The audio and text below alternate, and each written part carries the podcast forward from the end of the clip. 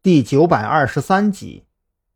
等那位婆婆进入急诊室体检之后，年轻妈妈指了指绿化带边上的木椅：“张警官，我们坐过去说吧。”等二人挪到木椅边上坐定，张扬掏出手机，调成录音模式，放在木椅上。呃，正常的问询流程，没有问题吧？没关系，可以理解。年轻妈妈点了点头，将儿子抱得离手机远了点首先，我想知道你丈夫是做什么工作的。张扬没有去问近期有没有结仇之类的废话。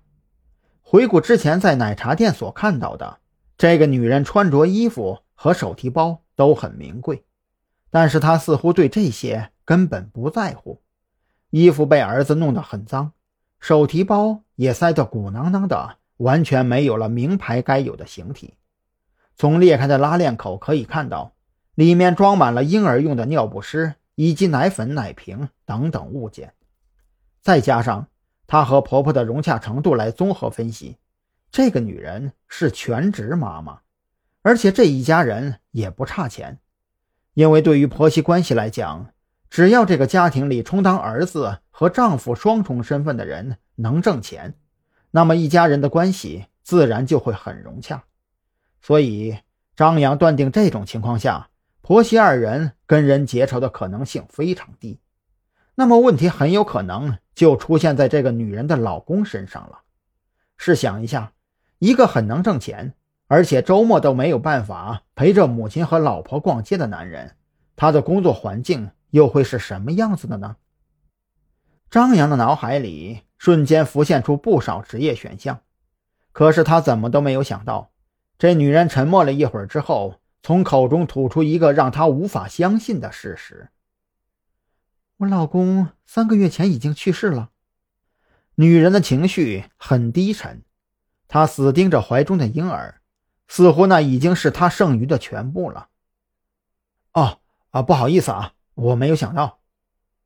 张扬有些尴尬，急忙道歉的同时，也在心里暗自寻思：如果说寻仇的对象其实是冲着她老公来的，那么为什么要等到三个月之后呢？而且，这个女人似乎对老公生前的职业很避讳。实在抱歉，我还是想知道你丈夫生前所从事的职业。张扬咬了咬牙，将这个问题再次问出了口。你知道的，刚才的车祸绝对不正常，这很有可能就是蓄意报复，所以我想知道。我懂。女人苦笑着摇了摇头，他是个海员，主要负责集装箱货轮的发动机组保养工作。三个月前，他死在了海上。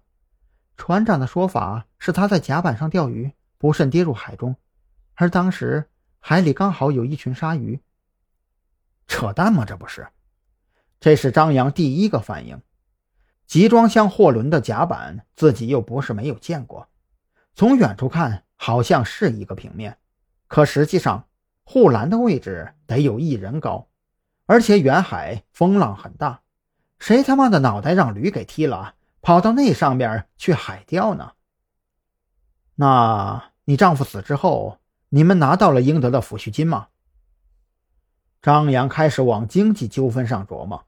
按理说，一个能够给远洋货轮做发动机组保养的技师，抚恤金的额度应该是很高的。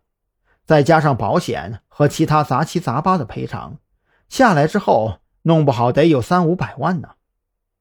那条船所属的公司给了三百万抚恤金，保险赔偿了一百五十多万，还好这笔钱都已经拿到了，要不然我真不知道该怎么把儿子抚养成人了。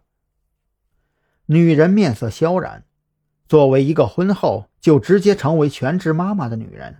她没有任何工作经验和技能，如果没有老公留下的这笔钱，一家人恐怕早就分崩离散了。